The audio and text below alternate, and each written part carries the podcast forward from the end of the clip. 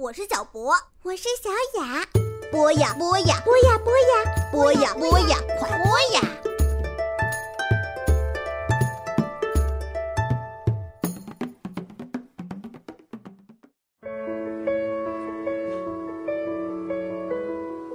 大朋友、小朋友们，大家好，我们继续走进神秘而又古老的古埃及文明。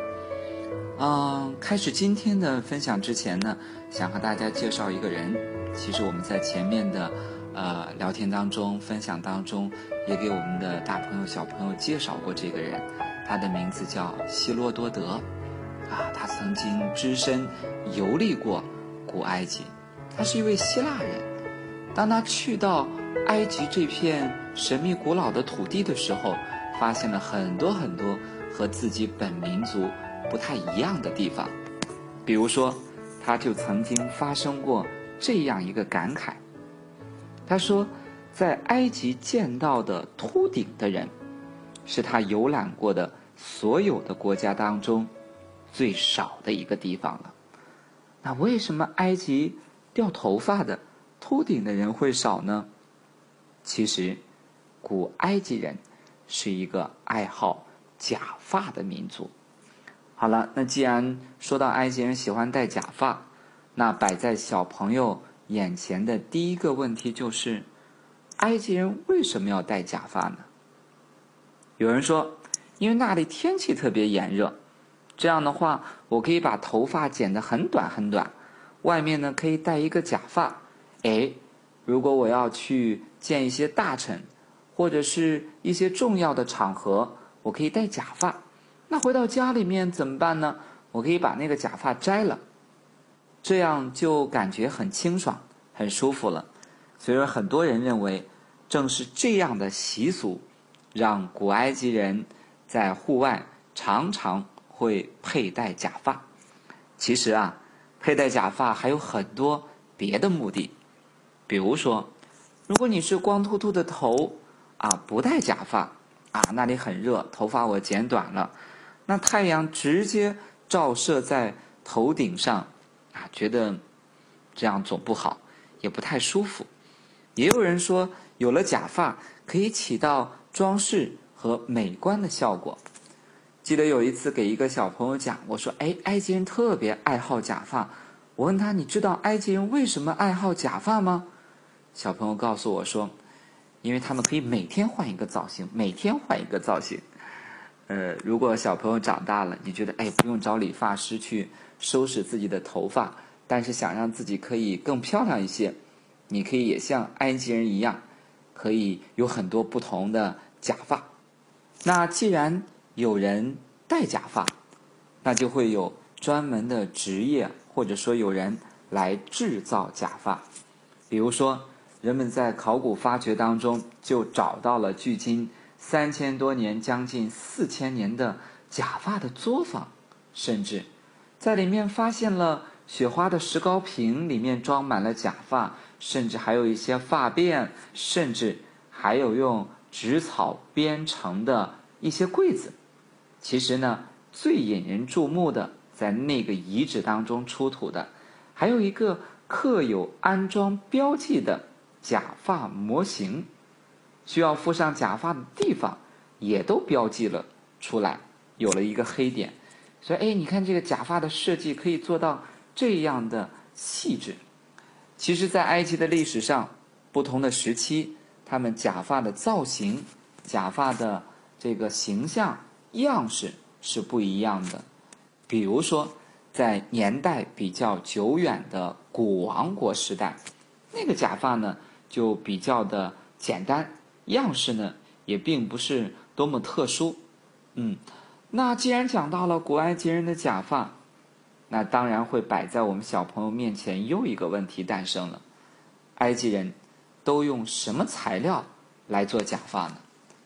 那当然，人的头发是最好的材料，并不是所有的人都能用真人的头发来制作假发，只有那些贵族。才能够有条件用真人的头发来制作假发。呃，除了真人的头发之外，还可以用植物的纤维混合着一些真的头发来制作这个假发。哎，对了，那个头发是从谁手里得来的呢？有一部分是那些家里比较穷的贫苦的妇女会把自己的头发拿去卖，那卖给那些做假发的作坊，可以制作成假发。当然了，还有一些除了埃及之外的别的民族，比如说。埃及南部有一个民族叫努比亚，甚至这时候很多假发的材料是从这个国家给进口过去的。其实我们在古埃及见到的众多的假发呢，大部分呢都是羊毛做的。那很多小朋友就说了：“说鹏鹏哥哥，不太对劲啊！那羊毛都是白色的，我也没见到埃及人头上。”顶着一头白花花的头发啊，那当然了，那时候的头发都要染一下，有的是黑色的，有的是褐色的，甚至我们今天的一些工作人员，今天的一些研究人员，在对古埃及的假发进行了研究之后，发现他们的制作工艺实在是太精美了，以至于很多埃及的贵族。尤其是那些法老呀、法老的王后啊，他们特别希望在自己死去之后，也能有这样的假发相伴。因此，我们在很多墓葬当中，也找到了有出土的假发的这个形象。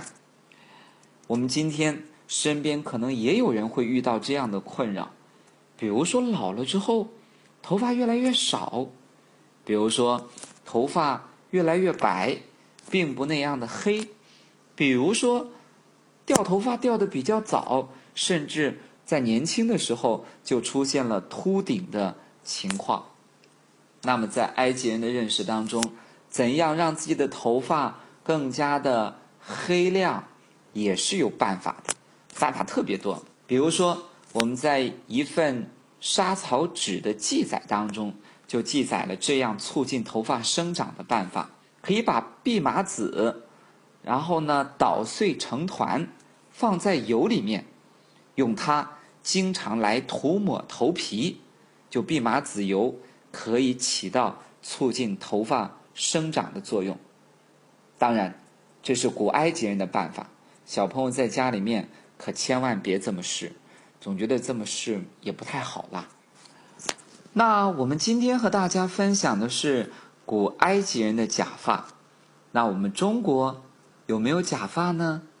想一想，其实，在我们中国历史上，很早很早就出现了假发。那时候的假发呢，可以叫做异基。异是什么意思？异就是呃，并不是它本来的这个意思。比如说，我们古代有一个词语叫义父，啊，有点像我们今天。讲到的干爹的意思，义父，那这个义基就是古代的假的发髻的意思。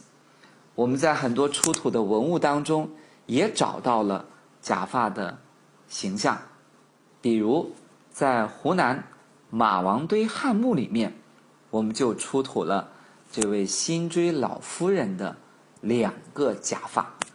那人们怎么知道这是假发，不是他自己的头发呢？因为发现两种头发的血型不太一样，因此人们知道，哎，辛追老夫人在她生前的时候就已经用到了假发来装扮自己。我们在历史上也有一些跟假发有关系的故事，比如说历史上有一个很著名的人，他的名字叫陶侃。他在小的时候特别好学，他的妈妈希望他能够多结识一些饱学之士。有一天，他妈妈听说从大城市里面来了几个特别有学识的人，他很想请这些人来家里吃顿饭。吃饭的时候也好让自己的孩子和这些饱学之士去有一个交流。但是他们家太穷了，根本没有钱。去买食材来做一顿酒席。后来呢，陶侃的妈妈呢就想了个办法，她上街把自己的头发给卖掉了，换了钱，然后买了粮食，买了肉，回家做了一顿丰盛的饭食，招待那些宾客，招待那些贵客，让自己的孩子可以有机会接触近距离的接触这些饱学知识。其实，不论是中国还是埃及，在历史上都有关于假发的那些故事。那我们在生活当中有没有遇到过戴假发的情况呢？小朋友们也可以想一想，在你身边有没有遇到过有朋友是戴假发呢？不论是真的头发还是假的头发，它都让我们的人显得更加的漂亮。我们可以带着一份去欣赏的目光去看这些东西。好了，我们今天就分享到这里。我得吃饭去了，小朋友们，晚安。